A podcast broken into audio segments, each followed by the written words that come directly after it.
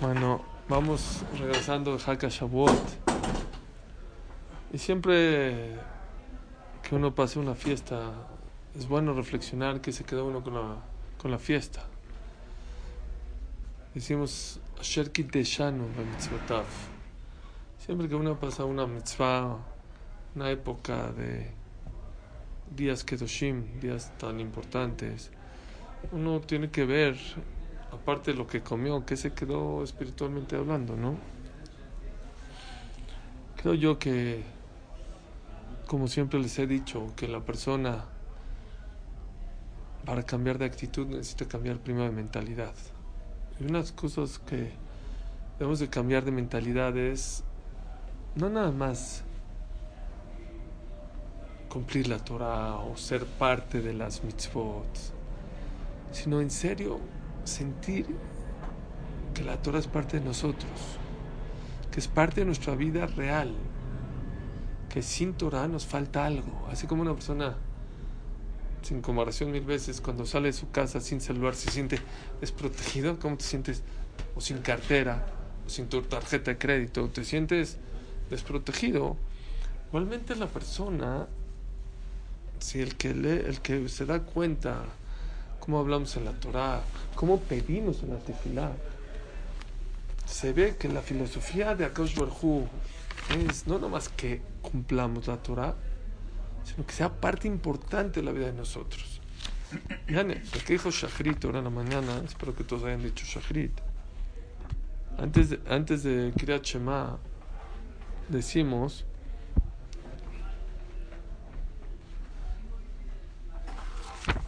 Vean qué tefilá.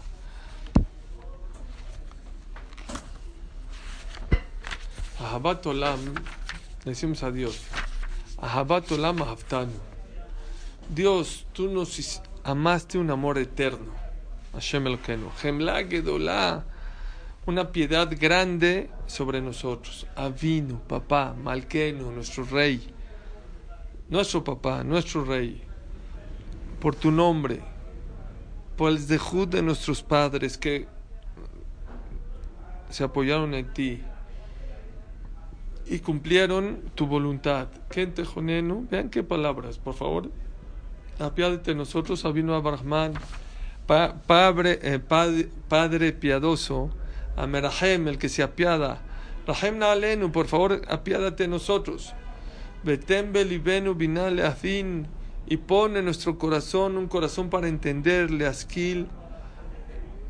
para estudiar sabiamente, el Lishmoa, escuchar, Lilmod, Ulamed, estudiar y enseñar, Lishmor, Belasot, Ulkayem, cuidar y cumplir et kol dibre Talmud Torateja Behabá, toda la Torah con amor. Enenu Betorateja, por favor, ilumina nuestros ojos en tu Torah y apiádate que, eh, que se apegue nuestro corazón a, las mitzvot. Y que podamos canalizar nuestro corazón para amar y temerte. Todo eso decimos en Habatolam. Vean, le suplicamos a Kaush le suplicamos que podamos estar pegados a la Torah. Igual al principio en Birkat Shahar se ve que es muy importante para, para la vida del Yehudi que la Torah sea parte de nosotros. Igual aquí en, en, Birkata Torah dice, decimos por favor que sea dulce.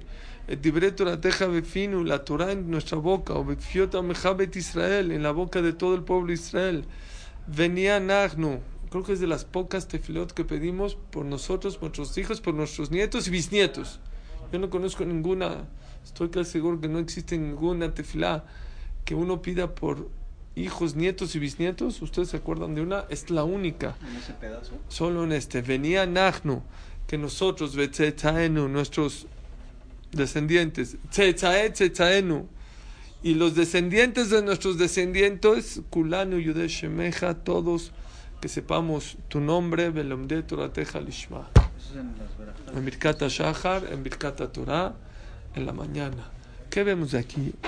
Vemos de aquí la importancia de estar pegado, de estar conectado, no nada más que sea parte de tu vida nada más. Bueno, también cumple Torah y mitzvot, sino que en realidad la persona tiene que sentir que la Torah es la vida de la persona.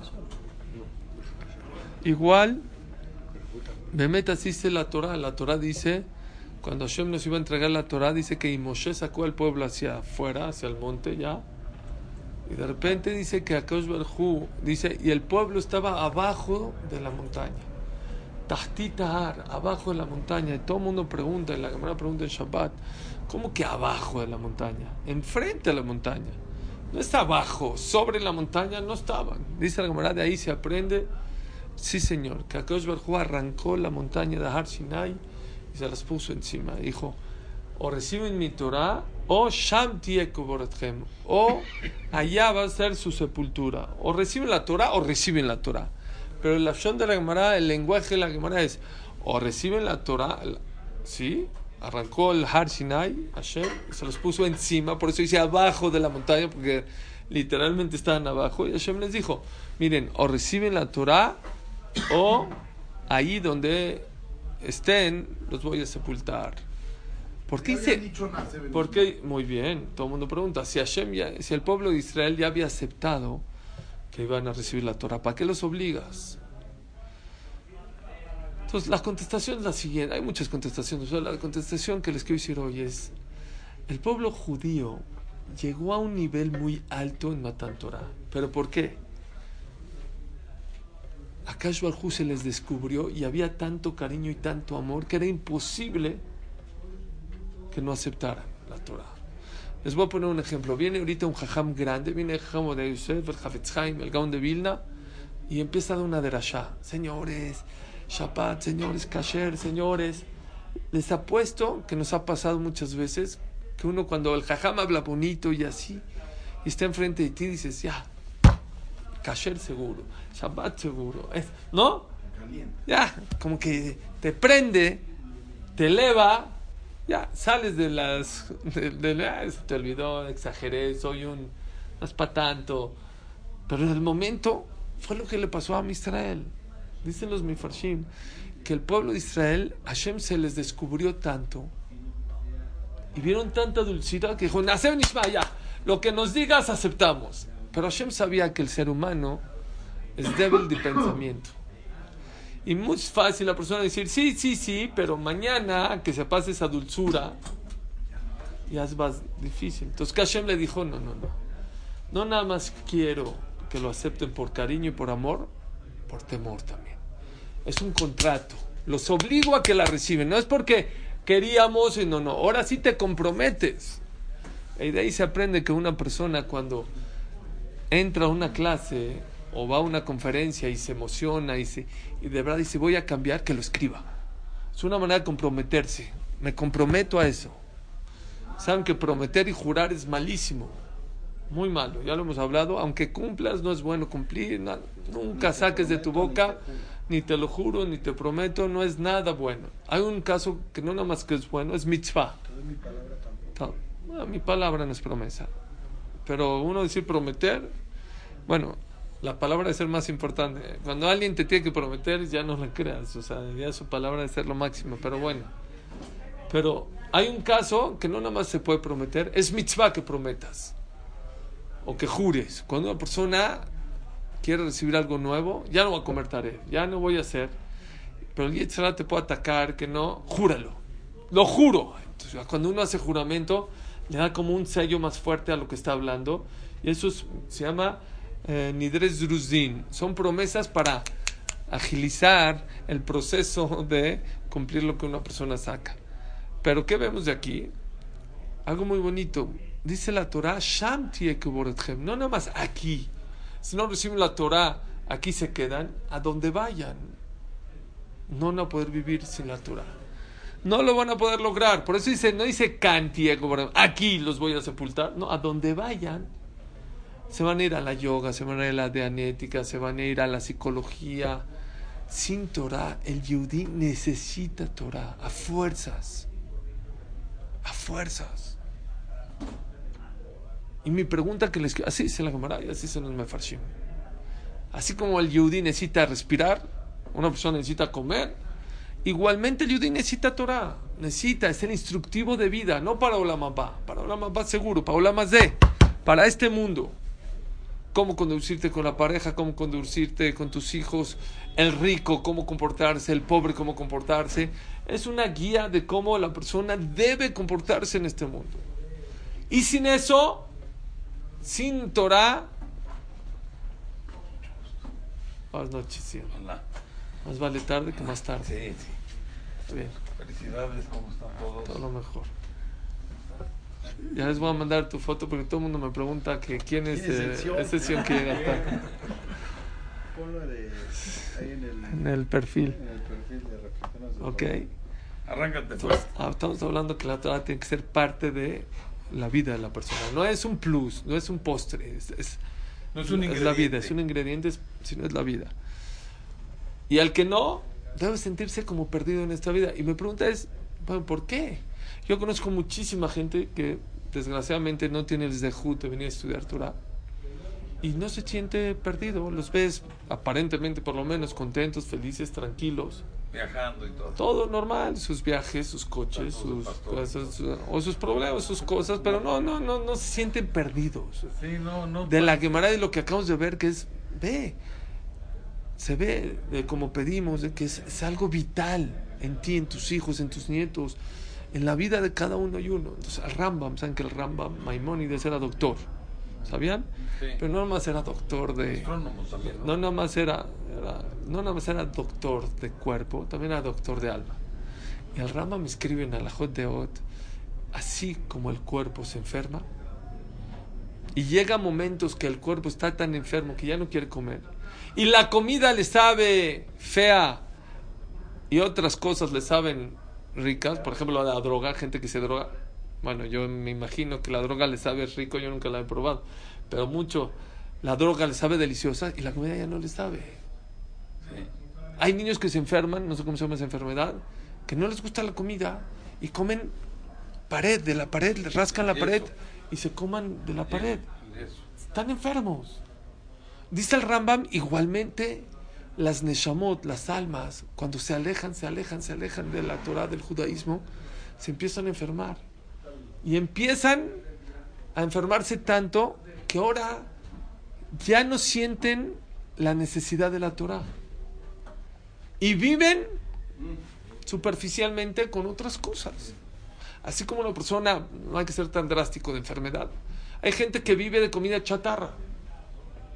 No come carne, no come, come puras chilitos, este, dulcecitos, chocolates.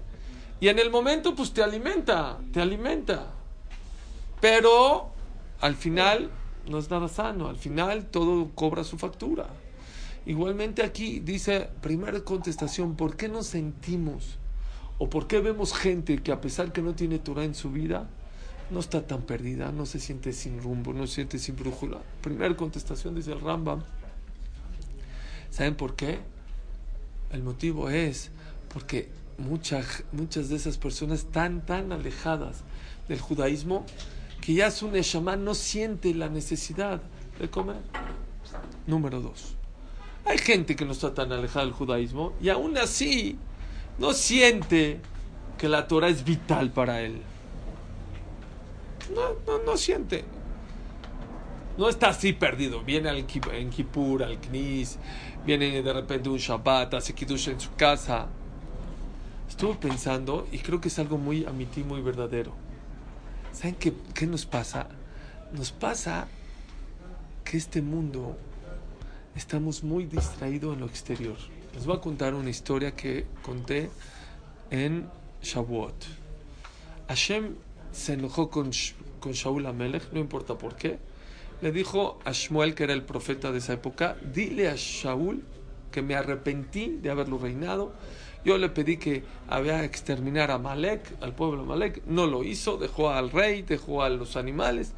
Por lo tanto, se acabó su reinado. Duró dos años su reinado, no lo terminó. Saúl era hijo de quién? Shaul era un rey, era el primer rey de Israel. Con, con David. Primero. No, no, no, no. Era suegro de, después fue suegro de David Amelech. Pero fue el primero. Fue el primer rey de Israel, ¿ok?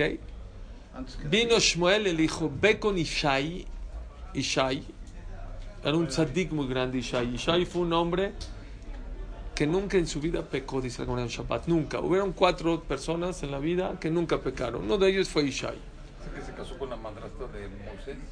No. Ishai, espérenme, Ishai les voy a decir quién es.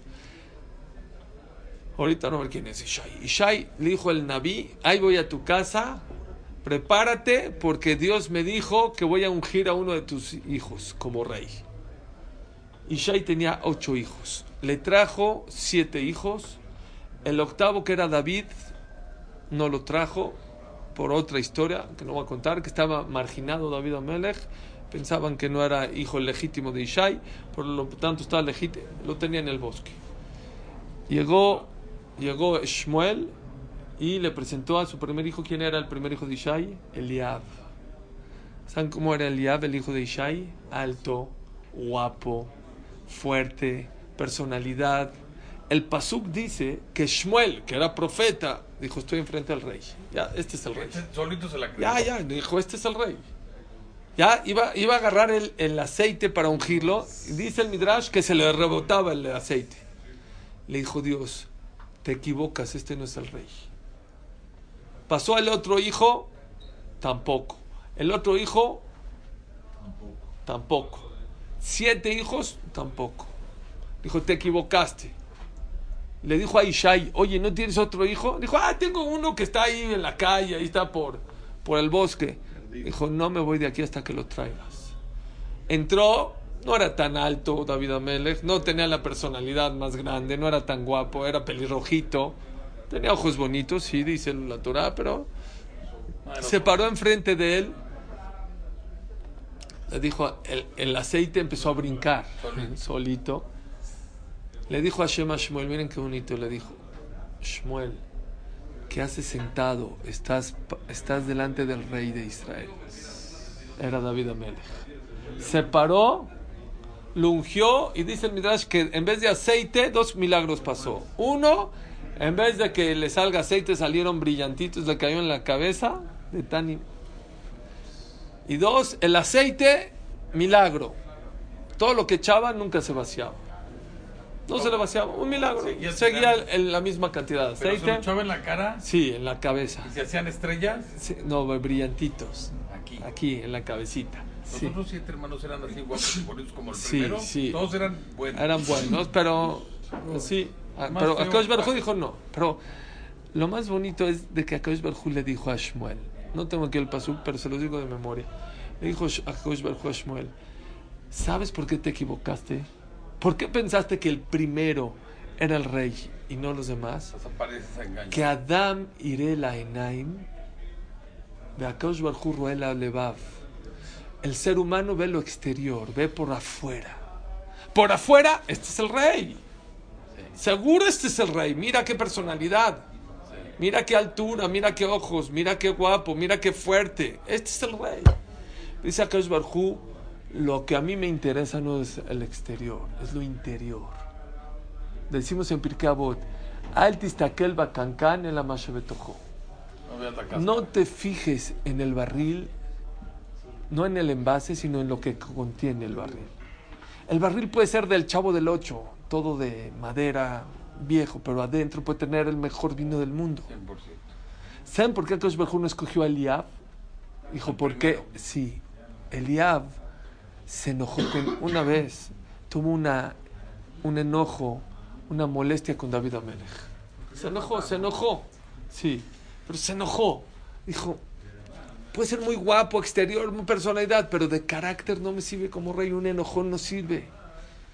¿Saben por qué pienso yo que no estamos tan preocupados cuando, por ejemplo, una persona que no se paró a trabajar o tenía una cita y, este y no pudo llegar a la cita y todo cómo se pone, hijo, tenía la cita con Liverpool y no llegué y me puse malas y me, me, me canceló, la, este, te pones mal.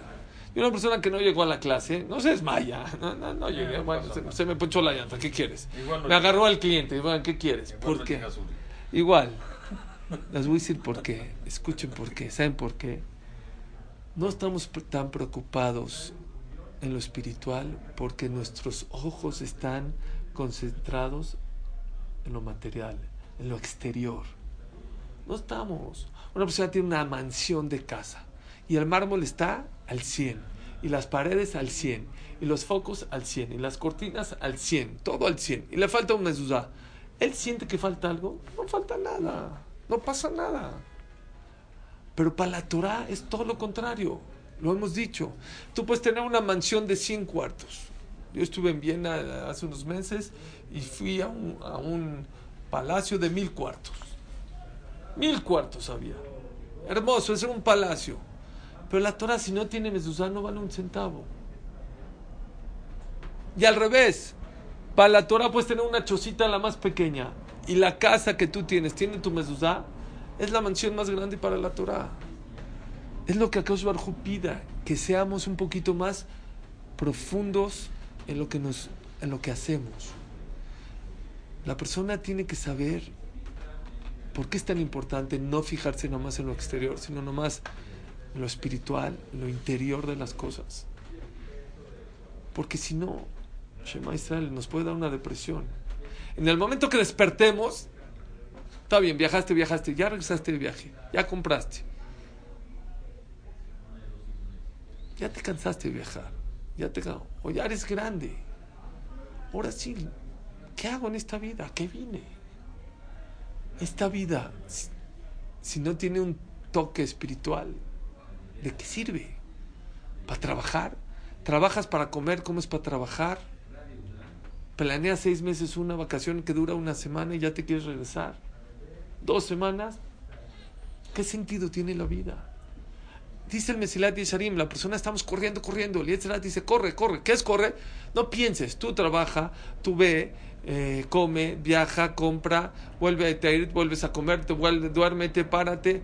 No te deja pensar, no te deja pensar. Porque dice el Mesilat Yesharim, en el momento que hagas, stop, stop, stop. Espérate. ¿Hacia dónde estoy corriendo? ¿Hacia dónde voy? ¿Qué es esta vida? ¿Qué hago aquí? Si no tienes un toque más profundo de comer, trabajar y viajar y comprar, Shema Israel, te vas a deprimir. Te vas a deprimir. Si ustedes conocen la historia de David Amelech, exteriormente hablando, lloras. Exterior, lloras. Era perseguido por sus hermanos 28 años, hasta que vino Shmuel y lo ungió. La regó con Bacheva, que la agarró y se, le quitó a Uriah a la mujer Bacheva. ¿Saben qué pasó? Su primer hijo de Bacheva se murió. Y luego tuvo otro hijo que se llama Absalom. Eh, Amnon, Amnon y Tamar. Tuvieron otros dos hijos que eran medios hermanos de dos esposas. Tamar era guapísima y Amnon, Amnon la deseó. Un día se hizo, sí, a la, media. hermana. Se hizo el medio enfermo. dijo que me traiga, que me atienda a mi hermano, que me trae. Le trajo el caldo, le trajo la. Dijo que salgan todos, la violó. ¿Quién se enojó? Absalom, que era hermano de papá y mamá de Tamar. ¿Qué hizo? Ah, a mi, a mi hermana la violas, lo mató. Es hijo de David Amelech. Después, Absalom se va, Hashem se enoja, eh, David Amelech se enoja con él. ¿Por qué matas? O sea, está bien que hizo mal, pero ¿por qué lo matas? O sea, por el Amnon, sí. Vino David, lo corrió, se fue a Absalom, hizo un ejército y se le reveló a su papá, a David Amelech. El hijo vino a matarlo. Vino, vino. echaron el aceite a David, que corrió el aceite. ¿Él ya había matado a Goliat o todavía no? No, no, mucho antes, mucho antes. Mucho antes que. Lo, ungieron. Era rey. No, todavía no, todavía no. Primero lo ungieron, luego se hizo rey. Luego no era, es que no era rey. No, ya, ya estaba ungido, no era rey. Iba a ser rey. ungido en español. Le echaron el aceite. Ok. Okay. ya está señalado, pero no había tomado el puesto. Todavía no, hasta que se moría Shaul. Escuchen, pero escuchen. ¿Qué, qué, vida, qué vida de David Amelech. Y después, des, eh, eh, después, Yoav Ben que era su jefe de guerra de David Amelech, se enojó con Absalom y lo mató. porque se le reveló a su papá que era el rey. Sí. Exteriormente hablando de David Amelech lloras. Era para que se dé un tiro. Sí, sí, ¿No me entiendes? ¿Qué es? Pero espérense, después se casó y tuvo a, a Bathsheba y tuvo después un hijo. ¿Quién fue su hijo? Salomón. Shlomo Amelech. Pero primero tuvo con Bacheva otro. y se murió. Pero después tuvo, después tuvo, él siguió, no se tiró a la cama, no se Siguió deprimió, con Bacheva, dale duro. siguió. Tuvo un hijo, ¿cómo se llamó? Shlomo Melech. ¿Qué salió de Shlomo Melech? La locura. Salió el Betamigdash. Sí. Todo- el cóctel que tenemos ahorita es gracias a. Dios. Bueno, Sí, quien opina que lo hizo David Amelech. Y todo el Betamigdash y todo lo que lloramos. El Mashiach de dónde sale? Sale David Amelech. Todo el Teilim de dónde sale. Gracias a su charot. Vean, David Amelech veía las cosas internas de las cosas. Exteriormente estaba destruido. Pero interiormente sabía que había algo más. Había una profundidad tenemos que estar más concentrados en la vida. Hay que decirse, yo le digo mucho a mis hijos a- y a todos mis amigos y a todos mis alumnos. Si algo el Yehudí tiene prohibido en la vida es vivir superficialmente. No puedes vivir superficial. El Yehudí tiene que ser profundo. Todos los actos que el Yehudí hace en la vida tienen repercusión, tanto para bien, tanto para mal. Y eso se llama ser un poco más penimí, un poco más interior de las cosas. Pero lo pueden aplicar en toda la vida. Vienes, viene tu hijo y está llorón o lo que sea, es un chiqueado. Lo más fácil es ser superficial, es un chiqueado. Pero hay otra manera de atender ese tema. Está llorando, está de mal humor tu hijo dos, tres días. Platicar con tu esposa, oye, ¿qué, ¿cómo ves a este muchacho? ¿Por qué está así? ¿Qué opinas? ¿Qué haces? Platicas, yo creo que es por esto.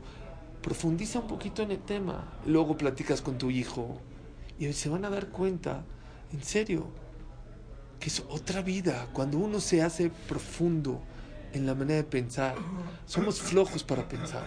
Se solucionan muchas cosas. Muchos divorcios es por eso. Somos superficiales en la relación. No analizamos. Es que ella está loca. Es que él es un. eh, está de lo peor. Espérate. Platiquen. Piensen en qué estoy equivocado. En qué puedo reconocer. En qué yo creo que ella tiene que ceder. En qué yo tengo que ceder. No saben cuántos problemas, cuántas cosas se pueden solucionar cuando una persona es un poquito más profundo a su manera de vivir. Las mismas mismas del mismo Teilim. La persona dice, tengo un problema, Teilim. eh, eh". No son letras de Teilim, no es perico, pa, pa, pa, pa, pa, pa, pa. Rapinkus dice el Teilim, el que conoce qué es Teilim, si profundiza un poquito qué es el Teilim, ¿saben qué dicen los Jamim? Está escrito que David Amelech, en el momento que tú dices Teilim, David Amelech pide por ti en el Shamaim. Él está pidiendo por ti, no tú. Tú nomás exteriormente agarraste un libro y lo abriste y empezaste a leer. Pero profundamente hablando, David Amelech está, está pidiendo por ti. Es otro mundo, es otra situación.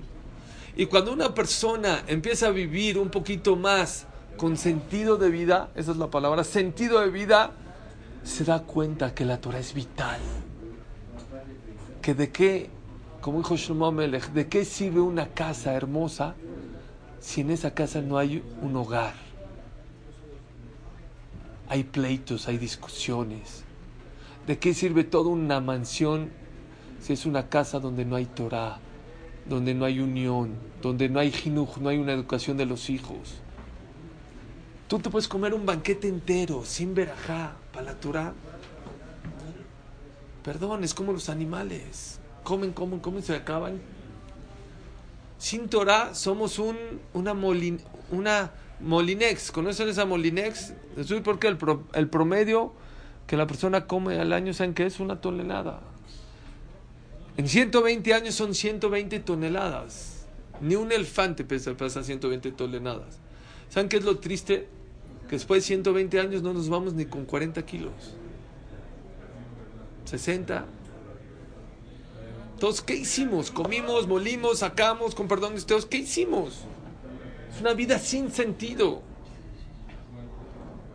Había una persona que la metieron, Raf Neyman cuenta una historia que pasó en Rusia. Metieron a una persona a la cárcel. La metieron a la cárcel. No una vez a la cárcel le dijeron, ¿sabes qué? Trabajos forzados. Todos los días te vas a parar a las 6 de la mañana, a las 5 de la mañana y vas a darle vuelta a este molino. Los rusos pensaron que eso lo va a, martirizar, a, hacer sufrir. Justo al revés. Él decía, bueno, ¿yo qué, de qué sirvo? Ya estoy aquí encerrado en cuatro paredes, ¿de qué sirvo? Dijo, pero cuando le pusieron ese trabajo, dijo, ah, bueno, por lo menos sirvo para algo. Seguramente estoy haciendo el trigo, la harina, las tortillas de toda la ciudad. Entonces, todos los días se paraba con una motivación. Algo me hace, me obliga a pararme todos los días. Diez, señores, diez años, dice Rav Neyman, dando vueltas al molino. Diez años, feliz. Por mí comen niños, por mí comen señoras embarazadas. ¿Cuánta gente come por mi mano? Después de 10 años, señor Reuben, se acabó la sentencia, va para afuera. ¿Cómo? Para afuera. Firme aquí, se fue para afuera. ¿Qué fue lo primero que fue a ver? Dijo, voy a ver que estoy moliendo, voy a ver, ahora sí. Se salió, se dio la vuelta afuera de la cárcel donde daba el molino. ¿Qué creen? Molía agua. ¿Saben qué le pasó a esa persona? Se murió. él. Se murió. ¿Por qué se murió? No puede ser que molía agua 10 años. Trabajo forzado no me importa, pero que tenga un sentido de vida. ¿Saben por qué la Toacaos Barjú nos, nos arrancó la montaña y nos las puso encima de nosotros? Nos obligó. Nos obligó a que tengamos sentido de vida en esta vida. Reciban la Torah porque sin Torah no tienen sentido de vida. Comer, pasear y comprar, eso no es un sentido de vida. Eso se llama un Tylenol. Eso sí distrae. Por eso la gente está distraída. Pero va a llegar un momento que va a decir, wake up, hey, ya no vas a querer. O el mundo da muchas vueltas y puede llegar un momento en que ya no puedes viajar ya no puedes comprar, o no puedes comprar o viajar como antes. O va a llegar un momento que ya no vas a querer viajar. Aunque tengas todos los millones del mundo, ya no quieres viajar. Ya te molesta comprar. Ya tú dices un suéter, un suéter. No necesito un suéter con Carolina Herrera y con el color. Ya, ya, me molesta. El más cómodo, el que mejor me calienta, el más suave, el más fácil de poner y se acabó.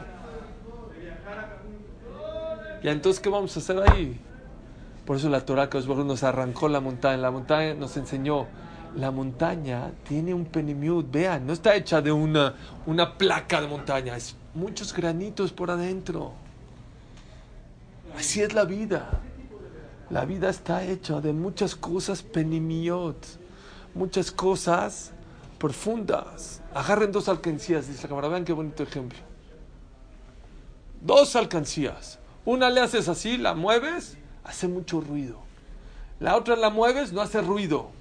Exteriormente, ¿cuál es la que suena? Exteriormente, la de la derecha. La otra, pues no sirve, no suena. Ábrelas. Ábrelas. ¿Cuál es la llena y cuál es la vacía? ¿Saben cuál es la vacía? La que suena. La que hace ruido exterior es la que está vacía. La persona que en la vida hace mucho ruido exterior está vacía por dentro. Y la Torah pide al revés, que estés lleno por dentro y automáticamente va a estar lleno por fuera. Dice Shlomo Amelech Kol Adam, Ruachish y Jalkel Mahaleu. Veruach Nechea Misaena. Ruachish la persona que está llena y fuerte por adentro, y jaleo. Puede ser que exteriormente esté lisiado. Hay gente que no tiene pies y corre en las Olimpiadas. Con pies de plástico. Hay gente que no tiene pies y esquía. Pero su espíritu por adentro está fuerte de ánimo, está fuerte de alma, lo para de la cama no importa, hay gente que no tiene mano, no tiene pies, barminal, no tiene ojo, no tiene ciego, no importa. Pero está bien por adentro, lo levanta. Pero puede ser una persona que esté exteriormente perfecta, ¿eh? 100 de calificación, pies, manos, ojos, nariz, boca, todo tip top, 100. Pero por adentro está caído. Dice, dice Shlomo Melech, ni el hombre más fuerte del mundo puede cargar una neshama débil, una persona que por adentro tiene depresión, que está débil. Señores, ese es uno de los mensajes que hay que trabajar mucho en esta época. Dejar de ver un poquito lo exterior y concentrarnos un poquito más en lo interior. Les dejo perdón, un ejemplo rapidísimo en Shabbat. Rafjiza le enseñaba ese mensaje a sus hijas. ¿Saben cómo se los enseñó? Llegó a su casa una vez con las dos manos, una cerrada y una abierta. En la abierta había un brillante y en la cerrada había un carbón. ¿A dónde se fueron sus hijas? A la cerrada. Papi, ¿qué tienes? ¿Qué tienes? ¿Qué tienes? No, nada, no, nada. Miren aquí. No, por favor, dime, dime qué tienes. No, no, nada. Una hora, dos horas, no sé cuánto tiempo, concentradas en qué? En la, cerrada. Después les abrió la mano. Dijo, tengo un carbón. Ah, papi, ah, qué bueno. Dijo, no, no se vayan. Les vine, ¿saben por qué así? Tenía en la mano desde que entré un brillante. Ni lo pelaron. ¿Por qué? Está descubierto. Lo que vale en la vida es lo interior no lo exterior. Leolam. Amén, amén.